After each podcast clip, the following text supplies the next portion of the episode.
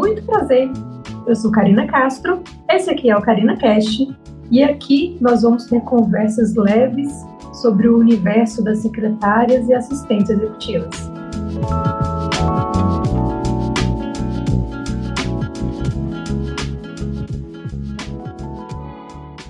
Sejam bem-vindos ao Karina Cast. Esse é o terceiro episódio. Eu já tive aqui uma pré-conversa, um aquecimento com a minha convidada de hoje, que eu não vou apresentar. Eu vou deixar ela se apresentar, porque só essa conversinha de quebra-gelo que a gente teve aqui já me mostrou que o episódio de hoje promete uma conversa muito boa Seja bem-vinda, Mirella. Eu não vou falar seu sobrenome porque eu não sei pronunciar. Oi, gente. Sou Mirella Malinowski. Já trabalhei com a Karina nos tempos em que o Zoom não era tão usado, mas digamos que a gente trabalhava muito online, né, Cá? A gente tinha muita troca, é, muita entrega é, efetiva, porque a gente trabalhava em estados diferentes e funcionava a nossa parceria. Então, é uma coisa que discretamente no passado funcionou e que hoje foi endossado com a pandemia de que é possível estarmos conectados apesar da distância. É verdade. Naquela época o nosso online era só telefone, né? Sim. No máximo tinha uma conversa ali online, eu não lembro nem como chamava aquele nosso aquele nosso, nosso canal indireto ali, mas era o antigo VoIP, enfim. Era tipo um MSN restrito, né? Só da empresa. Isso. Aí era muito bom. Eu adorava aquelas conversas que a gente tinha sempre ali no, no MSN, né? Sim. Assim, Eram as mais divertidas. Entregas super aconteciam. Ela em Brasília, eu no Rio ou São Paulo. E super funcionava. Funcionava muito bem, é verdade. E tiveram, assim, muitas secretárias nessa época que trabalhavam com a gente. E era sempre assim, online. A gente se encontra. Eu acho que eu não encontrei com você nenhuma vez, né? Não, nunca nos vimos pessoalmente. Ai, gente, olha só, para você ver como não precisa estar fisicamente para poder fazer boas amizades, né? Bons colegas de trabalho, se aproximar de profissionais incríveis. Que orgulho! Sim, fico feliz por isso também. Então, vamos começar, né? Quer dizer, a gente já começou faz tempo. Vamos. É, a gente sempre tenta conversar com secretárias, pessoas que são do nosso ramo assim, tem meio que uns códigos, né? É mais ou menos quando o RH vai te entrevistar e fala assim: "Você tem experiência para trabalhar com pessoas que são um temperamento forte assim, né?" E aí a gente já entende que esse temperamento forte geralmente é uma coisa um pouquinho mais complicada do que um temperamento forte. E no meio das secretárias, a gente tem essa, esses códigos também, essas palavras que a gente costuma usar para poder representar é, essa relação com a nossa liderança ou com nossos colegas de trabalho, sem expor ninguém, né? É, você se lembra, Mia? Eu, queria que você, eu já queria começar com essa polêmica e, e saber se você pode contar algum desses casos, se você já viveu algum assim. Bom, já tive dois chefes. Um deles era muito meu parceiro, muito mesmo. Então era uma relação quase que de pai e filha, tanto que as pessoas chegavam e falavam: "Seu pai tá aí? Ai, tem coisa pro seu pai assinar. Você vai falar com seu pai hoje?" Era esse nível. Já fui, por exemplo, pagar a multa do título de eleitor dele, eu falava, tô indo no cartório pro meu pai. De tão boa relação que era. Mas eu tive um outro executivo e que eu identificava esse executivo que era bem idoso como meu vovô. Ele, obviamente, não sabia disso, mas as secretárias parceiras ali sabiam quem era o vovô. E por que isso? Ele era bem idoso, ele tinha uma secretária que o acompanhava já há anos, e e eu não tinha de vida o que ele e a secretária antiga tinham de parceria. Então ele veio muito resistente é, para trabalhar comigo. Então eu pensei, bom, eu preciso conquistá-lo, quem está chegando sou eu. Então, quem chega cumprimenta, quem chega conquista. Então eu falei, bom, vou conquistá-lo. E apesar de toda rabugice dele, se eu posso dizer assim, eu falava, não, calma, o vovô não é nada pessoal, ele tá apenas com uma resistência para te aceitar. E assim foi. Teve uma ocasião de uma viagem dele em que deu um problema com o passaporte dele, foi extraviado, e ele prontamente falou: se fosse minha outra secretária, isso não teria acontecido. Eu pensei, aquilo me feriu, obviamente. Eu falei: fica tranquilo que vai dar tudo certo.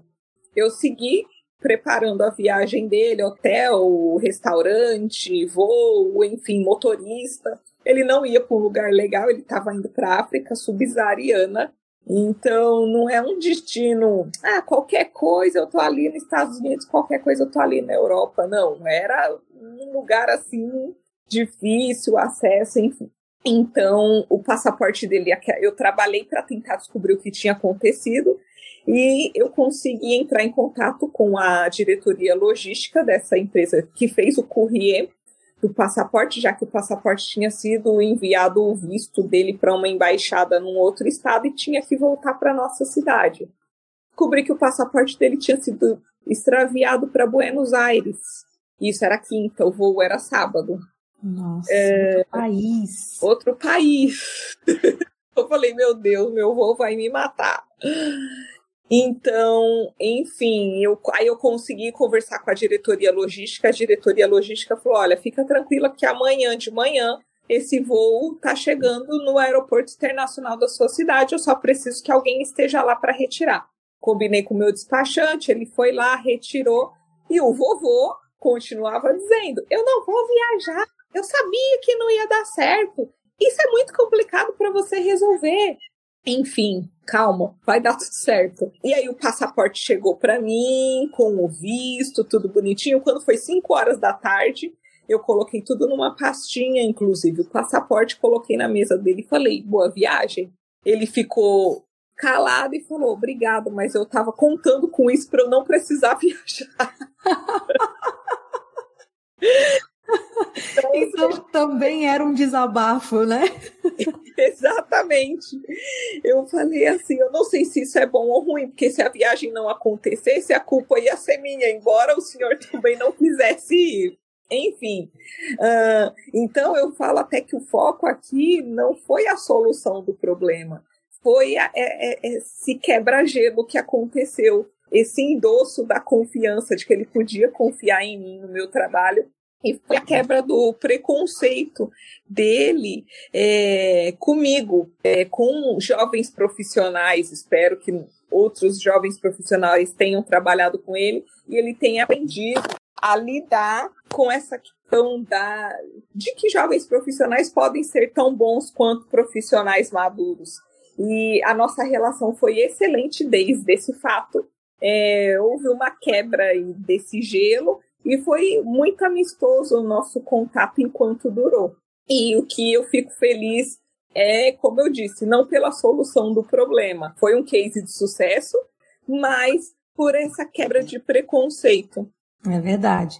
Você falando disso agora, eu me lembrei até de alguns processos seletivos que eu participei, que eu fui eliminada por causa da idade. Quando eu era mais jovem, recém-formada, assim, eu me lembro é, de pelo menos três processos seletivos que eles tinham essa. Inclusive vai contra o mercado hoje, né? Porque o mercado hoje eles não querem contratar pessoas com mais de 35, com mais de 40, com mais de 50. Eu vejo muitos relatos sobre isso de pessoas mais maduras, profissionais que têm muita experiência em alguma coisa e têm dificuldade em voltar para o mercado de trabalho ou de conseguir uma nova posição por causa da idade.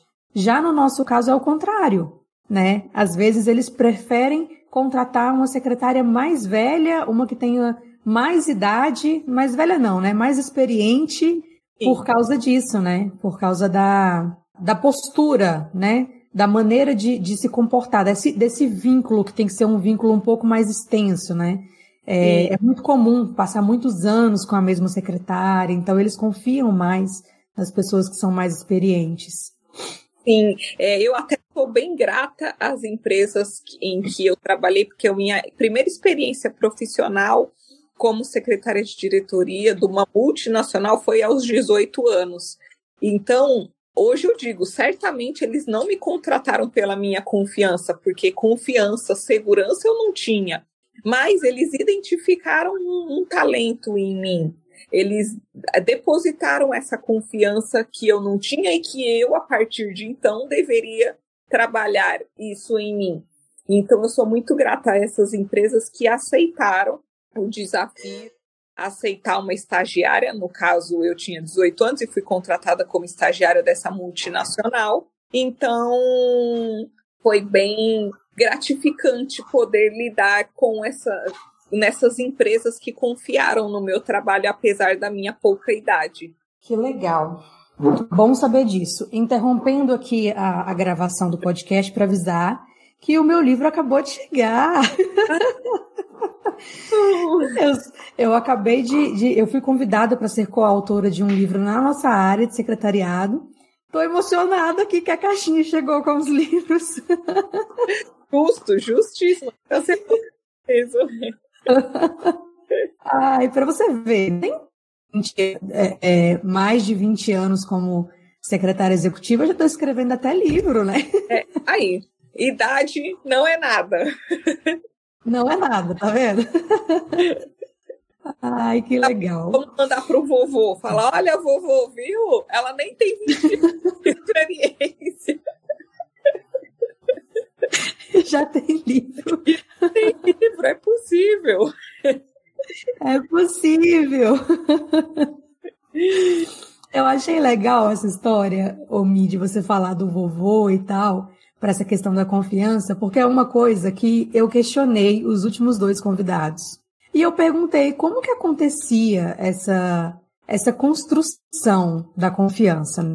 Porque a nossa posição, ela é uma posição que ela depende da confiança para ela poder evoluir, né?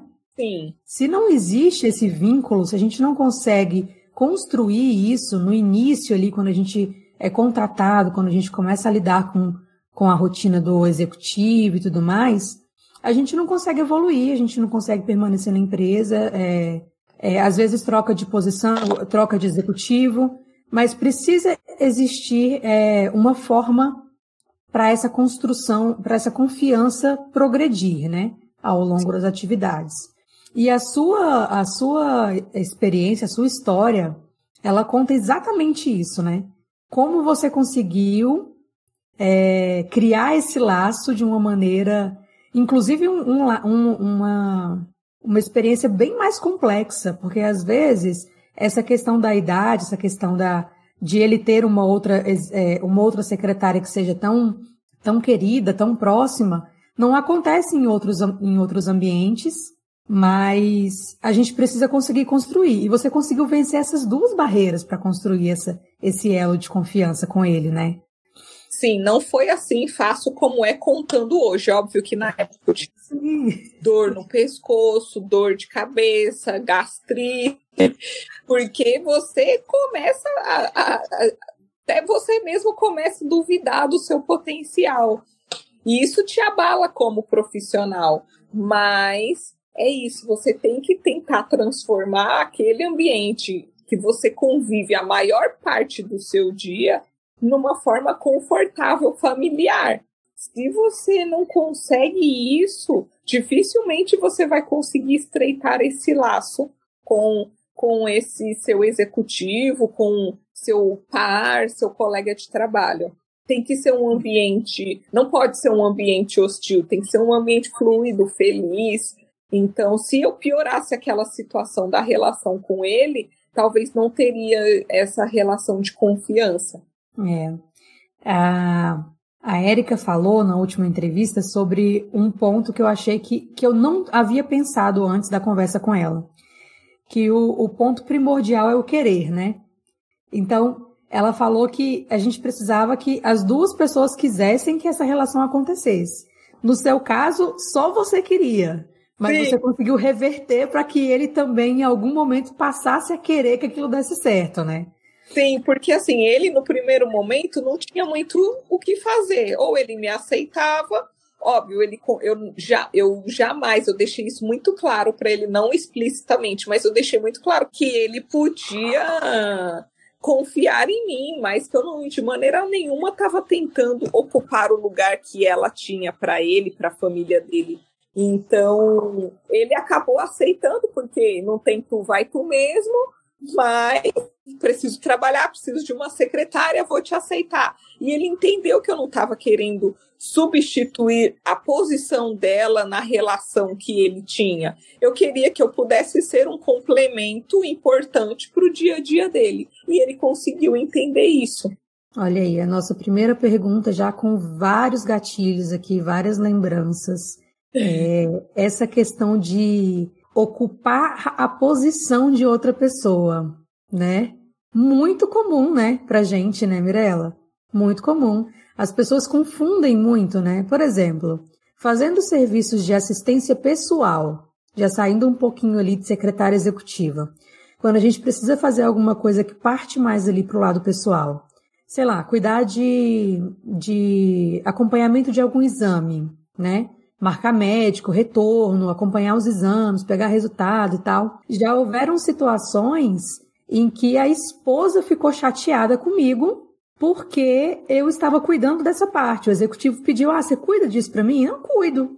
E aí a esposa ficou: "Ah, mas isso não é atribuição sua, você tá querendo tomar o meu lugar". Gente, longe de mim, eu não quero tomar o lugar da esposa do cara, né?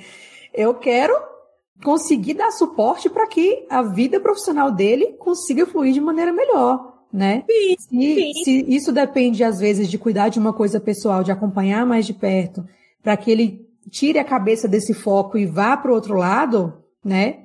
Também entra ali na nossa, na nossa seara, né? A gente precisa realmente dar aquele suporte. E não tem nada a ver com querer tomar o lugar de ninguém, né? É simplesmente uma atividade.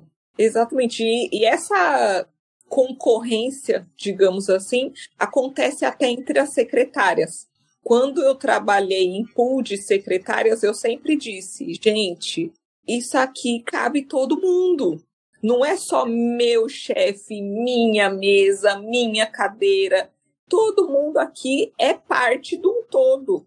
Então, não é tudo só meu. Ai, você tá na minha mesa, você tá na minha cadeira, você tá com o meu chefe. Não. Eu acho que a gente tem que encontrar no ambiente de trabalho parcerias e não concorrências. E entender que a gente está em constante aprendizado e não em constante disputa.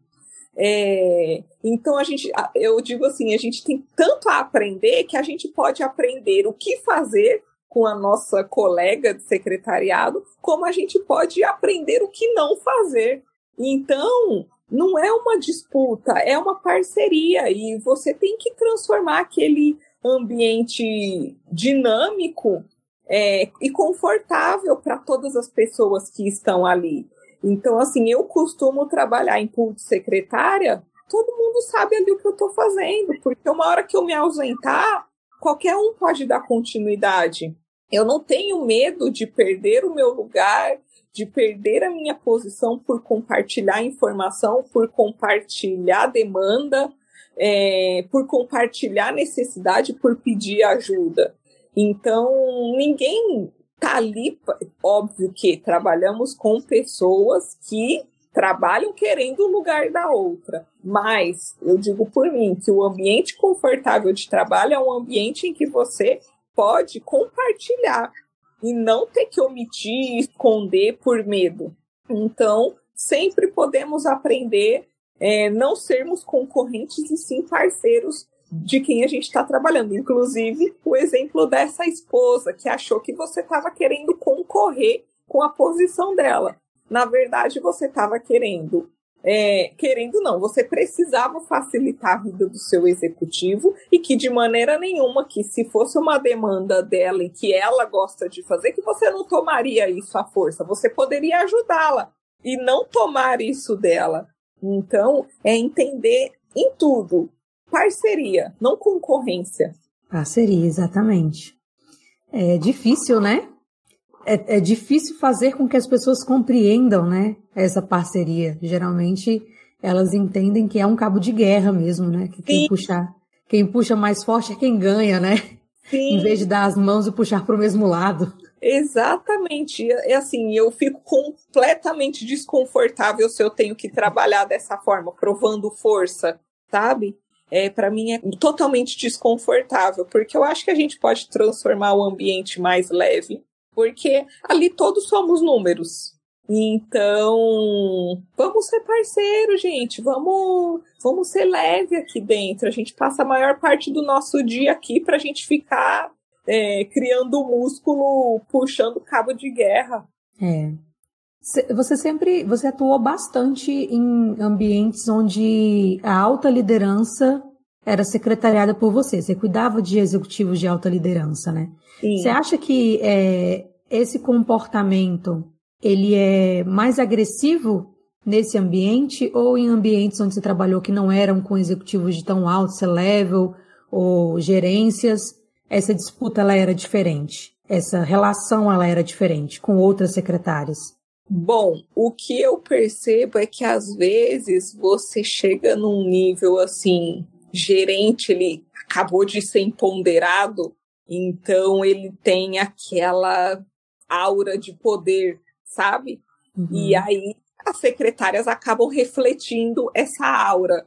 Mas quando você vai para um, um perfil de executivo, de alta performance, ele já passou por esse momento de status e tá ali por performance.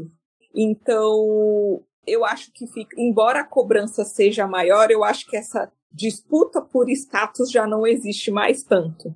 Uhum. Então, e aí essa questão com das secretárias, eu acho que elas refletem exatamente o executivo que ela assessora.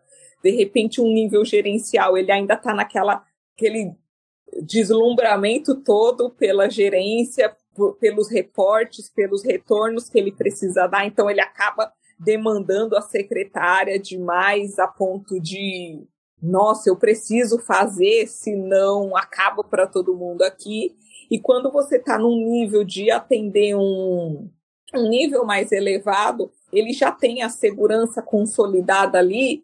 Então, eu acho que seu, o seu perfil, óbvio, da secretária, você consegue resultados mais rápidos, porque todo mundo trabalha, mas eu acho que não por essa aura de poder, e sim por essa necessidade de entrega mesmo. Então, eu acho que tem essa leve leve nuance entre a diferença entre atender um nível hierárquico mais baixo e um nível hierárquico mais alto. Eu, quando fui do nível mais gerencial, diretoria, para vice-presidência, eu me assustei, porque eu achava que eu não tinha competência para lidar com aquele público, oito presidentes de uma vez, por exemplo mas eu consegui perceber essa diferença. É, não existe muito essa coisa de exercer poder, sabe? Nesse uhum. nível é, hierárquico. E isso então foi leve para mim, porque era uma coisa que me assustava um pouco. Mas eles não exercem poder na força, no grito. Não. Então funciona, para mim funcionou, foi uma transição bem leve. E a, o comportamento da secretária acaba transmitindo aquilo que ela recebe dos chefes. Entendi. É, é realmente a secretária é o reflexo do. É, a, a Érica falou que era sombra, né? Eu acho que é reflexo, né? É, é, é o reflexo do, do, do, líder dela, né? É reflexo. Até fazendo uma, uma comparação. Quando é, eu iniciei minha carreira, eu me lembro disso de falar eu sou a secretária de fulano de tal, como se fosse, né? Tipo assim, tinha uma, uma, um uma poder pompa. tão grande, uma pompa tão grande, né? De falar, nossa, quando eu consegui, é, quando eu entrei para Andrade Gutierrez, até que foi a primeira experiência profissional multinacional, uma empresa muito grande e tal, eu lembro de falar isso, todo mundo falava, ah, o que, que você é? Eu sou secretária da Andrade Gutierrez, né? De fulano de tal, secretária executiva. Então, assim, não é como se fosse realmente uma coisa muito, né? Acho que enchia mais a boca para dizer do que se eu fosse presidente. Sim, sim, é, é, o que eu falei exatamente. Quando a pessoa chega num nível gerencial, ela tá com aquela aura de poder. Mas quando ela já chega num nível de presidência, alta gestão, ela já está mais consciente desse poder todo que causa de problema para ele. então tem essa diferença. E isso se aplica a nós, profissionais que estamos ali no, no suporte, no staff. É isso, ah, eu sou a secretária de tal. Mas quando você se coloca numa posição de igualdade com os demais, isso, essa sombra de secretária cão de guarda abaixa um pouco. Cão de guarda. Excelente. Não tem secretária que é cão de guarda, ela fica na porta do chefe assim. Isso. Ninguém passa, né? Não tem. Tem muito. Gente, é pavoroso isso, na minha é. opinião. Secretária de cão de guarda que fica ali, não passe, cão bravo. É. Co a coisa mais antiga que tem, né? Tá ali para vigiar, né? Tipo, ah, se você não me tratar bem, se você não. Eu não deixo, eu, a, sua, a sua informação não chega até o chefe, né? Eu não deixo você passar, eu não vou te auxiliar com essa demanda, né? Exatamente. Então, eu acho que, de certa forma, todas nós, nesse primeiro momento, chegamos como, ah, eu sou a secretária de tal empresa, de fulano de tal. Até que você começa a se situar e você fala, não, não quero essa posição, esse, essa pompa toda. Eu quero a ação, né? É. Eu quero agir, eu quero conseguir resolver os problemas, né? No fim das Sim. contas. Que legal. Eu estava ansiosa por esse momento, porque do que a gente vai falar agora, eu acho que é a coisa mais interessante que a gente tem para esse, esse episódio de hoje. A Mi, ela está vivendo duas realidades em uma só, que é o retorno da licença maternidade e não é o retorno do home office. Porque, na verdade, ela não trabalhou presencial nessa empresa onde ela está atualmente. Ela já foi contratada quando a pandemia chegou e ela ficou todo esse período trabalhando de casa. Agora, além de retornar, de chegar no ambiente de trabalho teoricamente novo, mais velho, ela ainda está voltando da licença maternidade.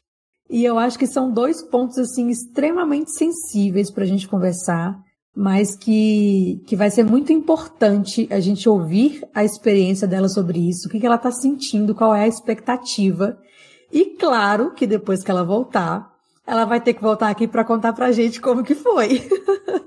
Olha, eu não sei dar nome para o que eu estou sentindo, porque hum, eu estou voltando para uma empresa nova, velha, velha nova, não sei.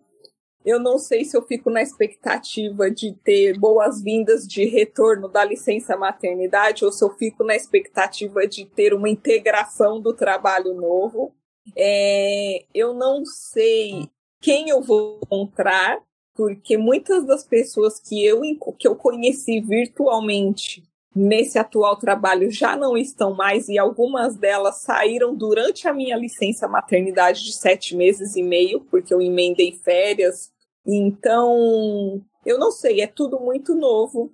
Eu ainda não sei, não estou segura 100% de como organizar a logística de duas crianças é, eu não sei ainda como lidar com a questão de síndrome gripal hoje em dia ser suspeita e vou trabalhar ou não caso os meus filhos fiquem doentes, porque um simples espirro hoje pode ser Covid, pode não ser, então não saia de casa.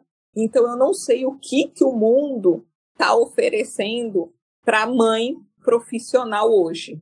Eu não sei o que esperar ainda, mas no cenário da atual empresa em que eu estou e o que eu encontrei durante a pandemia foi tudo muito acolhedor. Eu engravidar numa empresa que eu estava há apenas um ano, eles confiarem no meu trabalho à distância, eu conseguir mostrar resultados para eles, muitas vezes com um gritinho de criança no fundo, com bola voando, no, no vídeo, no Zoom atrás. Então, assim, se eu for me basear pelo que eu encontrei durante o trabalho remoto na pandemia, eu tô tranquila. Mas, ao mesmo tempo, eu não sei o, o que esperar da realidade. Se a realidade do que aconteceu nesses dois anos é a empresa no dia a dia dela ou se não.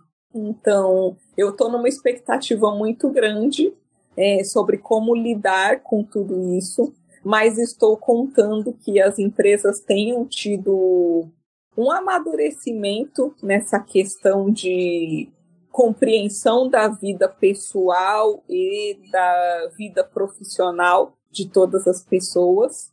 Então, eu estou num momento ainda bem sensível sobre o que esperar sobre essa volta. Tanto que eu fico, ai meu Deus, já é semana que vem. Eu fico tentando encontrar soluções, mas que enquanto eu não viver, eu não vou ter como dizer deu certo, não deu, funciona, não funciona. Então, quando eu penso em sofrer sobre o que esperar, eu falo, isso é um problema para Mirella do dia 20 de junho. então, eu, mas eu estou me baseando pelo acolhimento que eu encontrei durante a pandemia. Se eu encontrar esse acolhimento no dia a dia real, já estou muito feliz. E eu espero que a pandemia, o trabalho remoto, tenha trazido isso é, para as empresas, essa humanidade, essa sensibilidade da vida pessoal de cada um, de que cada um consegue fazer as suas entregas sem que alguém tenha que ficar ali olhando para sua cara e que os profissionais possam ter conquistado uh, o seu lugar de, de confiança na relação profissional com o seu empregador. É, o mundo real, para gente, ele está muito confuso, né? Essa sua dificuldade em nomear o sentimento, eu acho que ela chegou em algum momento para todo mundo durante a pandemia. E aí é, eu fico sofrendo por você essa ansiedade de entender como que vai ser toda essa dinâmica, principalmente porque é, você chegou num ambiente de trabalho novo, onde a gente anseia por conhecer as pessoas, por estar ali na presença delas e tudo mais, e foi forçada a reconhecê-las de uma maneira completamente diferente, né? Através das entregas, né? E não do contato físico, que é o que a gente está acostumado. Sim. É, quando eu voltei de licença maternidade, nossa, mas eu chorava muito. Meu Deus do céu, parecia que tinha arrancado um pedaço de mim, literalmente. E foi muito doloroso, né? para conseguir conciliar esse sentimento todo com as entregas que eu precisava fazer, né? A presença mesmo. Não só as demandas de dia a dia, mas a presença. E hoje, com esse mundo remoto, a gente, a gente percebe que essa presença física, ela não é indispensável, né? Sim, sim. Ela é uma coisa que a gente consegue negociar, mas é, muita gente ainda não chegou nesse nível de compreensão, né? Que o que é importante é a entrega. Então, além de ter que compreender todo esse sentimento de abandono, culpa, né? Não sei, a mãe nasce uma mãe, nasce uma culpa, né? Ou várias. Várias culpas. Ainda ter que, que lidar com, com essa dificuldade de falar, olha, eu não preciso estar aqui para que você tenha isso, isso e isso, né? Eu consigo te entregar tudo isso estando lá, do lado da minha filha, sem precisar passar por esse sentimento todo de perda, de dor, de abandono, de distância, né? Tanto que você conheceu todos assim, conviveu com todos assim. Sim. É... Nossa. É bem difícil porque, assim, a primeira vez que eu voltei de licença maternidade, que foi do meu filho há quatro anos atrás, é... eu morava em outra cidade, era só eu, meu marido e ele. Eu tive que colocar meu filho numa escola perto do meu trabalho, então ele pegava trânsito comigo de manhã e de tarde, ficava o dia todo. Ele tinha uma rotina de adulto, sendo um bebê de cinco meses. Quando eu voltei para aquele ambiente de trabalho, eu gostava muito das pessoas, mas eu encontrei um cenário que não foi muito favorável para mim. Eu encontrei uma concorrente, uma pessoa que ficou no meu lugar e que falou: quando eu vi a chance que eu tinha de ficar no seu lugar, eu agarrei com unhas e dentes. E eu falei: eu não tô a fim de entrar nessa bola dividida.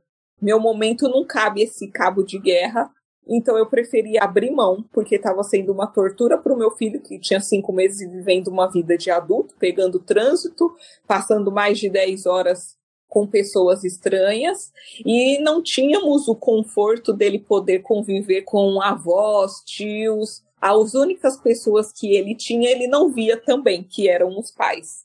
Então, houve essa concorrência no trabalho e houve essa questão dele e eu não não suportei e eu parei de trabalhar para ficar com ele. Quando ele tinha um ano e meio, eu voltei para o ambiente de trabalho e assim, voltei com aquela ânsia, né, de voltar, me arrumar, ver gente, conversar. Aí eu trabalhei sete meses numa empresa e quando eu fui para essa, que era, nossa, aquele escritório lindo, maravilhoso, eu falei, eu vou vir muito arrumada, eu vou vir super produzida, porque eu tava naquela ânsia, né? Dois anos quase sem me arrumar, só vivendo de coque e paninho no ombro, porque tava cuidando de criança é, quando eu encontrei, ai, agora eu vou voltar, veio a pandemia. Então, trabalhei aí de moletom dois anos. Foi ótimo, porque meu filho está com quatro anos e eu acompanhei tudo isso da vida dele, sem deixar de produzir, sem deixar de me sentir útil. E agora eu tenho um outro cenário. Tenho uma bebê que tem um familiar esperto. Nós estamos hoje em São Paulo, tem avós, tios. Ela não vai ficar o dia todo numa escola sozinha, é a mesma escola do irmão. Ela vai ficar com as avós depois que chegar. O pai trabalha perto de casa, vai chegar rápido. Então, assim, eu estou contando, criando todo esse cenário na minha cabeça de que vai ser mais fácil e o meu maior desafio vai ser conhecer esse ambiente que eu já estou há dois anos e meio, mas que eu não conheço. Então, vai ser o desprendimento da culpa materna para poder encarar a Mirella profissional novamente. Que não deixou de existir, né? Que não deixou de existir, exatamente. Até quando você me fez esse convite, até agradeço demais, foi como se fosse um aquecimento para eu relembrar de mim como profissional, porque a gente esquece mesmo é, a gente fica duvidando, inclusive, da nossa capacidade profissional. Ai, será que eu consigo? Será que eu sou isso mesmo aí que está falando no meu currículo? Será que eu preciso me reciclar totalmente para eu poder reassumir meu posto? Então, poder ter essa oportunidade, essa troca, faz relembrar quem a gente é enquanto profissional. Obrigada mesmo, Cá. Foi assim tipo, acorda, você ainda tá aí, ainda tem essa Mirella secretária aí dentro, não é só Mirella mãe da pandemia. A gente não te dividiu. Eu te reconheço como mãe, como secretária executiva, como uma profissional incrível. E eu tenho certeza absoluta que, apesar de difícil esse retorno, essa chegada, não sei como eu vou chamar isso, você vai conseguir é, acolher também todos os seus sentimentos e decifrá-los também de uma maneira que faça com que você siga. Porque o importante em momentos difíceis é não parar, né? Sim. A gente está no deserto, tem que continuar andando, né? Sim. Então é importante continuar andando. Que bom que eu pude, mesmo à distância, segurar na sua mãozinha nesse momento, um pouquinho, para te lembrar que você pode continuar andando, que o seu lado profissional não foi anulado por causa de pela situação de ter se tornado uma mãe é, da pandemia, né? Um filho do Covid que o pessoal está chamando, filho de pandemia, não sei. Na verdade, eu acredito de verdade que isso te tornou muito mais forte e te mostrou um lado, uma é, uma Mirella que estava escondida, né? que você não tinha noção que ela estava aí. E ela está aí. Agora você consegue enxergar ela. Então se orgulhe disso, tá? Sim, obrigada.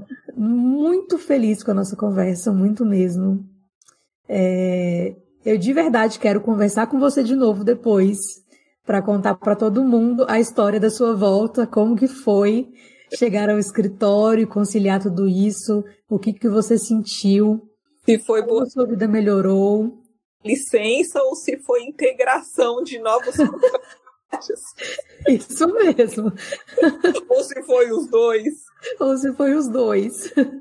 Ai, tô com o coração tão cheinho aqui, tão feliz de conversar com você, de ter recebido meu livro no meio da conversa. Acho que foi um excelente sinal.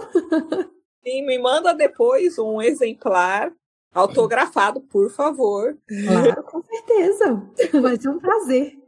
Vai ter até lançamento aí em São Paulo. Quem sabe você não aparece lá para mim te dar um ah, beijo pessoalmente, né? Sim, sim, com muito prazer. Ai, Mirella, obrigada de coração. Foi excelente conversar com você. Primeira secretária que está sendo entrevistada aqui no Carina Cash. Começamos muito bem, uma profissional incrível, maravilhosa. Toda vez que eu falava com ela, eu já ficava orgulhosa de conhecer a Mirella. Eu ainda não sei pronunciar o sobrenome dela, porque eu acho muito chique, com de medo de errar. É, chama Mirella Medeiros, também tá tudo certo. E você quer deixar alguma mensagem para as nossas amigas, nossas colegas de trabalho, de profissão? Bom, o que eu penso é que todo mundo pode ser o que quiser, sabe? Basta você buscar dentro de você, sentir o que você quer entregar, o que você quer deixar de legado, de mensagem, de exemplo. E eu acho que todo mundo pode ser o que quiser, uma pessoa. Eu fui ser secretária executiva porque eu quis, não porque. Ah, acabei tendo oportunidade de ser e fui sendo secretária. Não, foi uma escolha. É uma profissão muito bonita, muito gratificante, e eu acho que qualquer pessoa pode e deve escolher o seu caminho e não ser apenas porque ah, a vida me conduziu para isso. Pode dar certo, óbvio que pode, mas se você puder escolher construir em cima desse seu sonho, eu acho que vale a pena você ser uma profissional de secretária que promove mudanças e impacta a vida de outras pessoas. Impacta muito. Secretárias, elas são realmente assim, é, as pessoas que conseguem transformar, né? Que conseguem trazer o passaporte ali de Buenos Aires para o Brasil em poucos dias, que conseguem chamar o chefe de vovô sem ofensas, né? Criar esses laços de confiança e retornar ao mercado de trabalho com um bebê pequeno, sendo mãe, sendo esposa, dona de casa, secretária e o que quiser ser mais, né? Podcaster, escritora. Com o maior prazer. Podemos tudo. Podemos tudo. Então é isso, gente. Vou finalizar aqui a nossa conversa maravilhosa. Eu amei de verdade. Tô, muito feliz com o resultado da nossa conversa de hoje. Vai ao ar na sexta-feira. Logo, logo vocês vão conseguir ouvir toda essa história com ela. E depois o retorno também. Então vai ter Mirella Medeiros parte 2 aqui no Carina Cast. Mirella, o retorno. O retorno. Não perde, gente. Um beijo. Beijo, gente. Muitíssimo obrigado por ter chegado até o final desse episódio. Eu estou muito feliz que você conseguiu ouvir toda essa conversa e essa troca com o convidado de hoje. Caso você queira continuar acompanhando mais sobre o meu trabalho, te convido a me seguir no LinkedIn, arroba Carina Castro S, tudo junto, e também aqui nas plataformas de áudio. Eu te vejo no próximo episódio.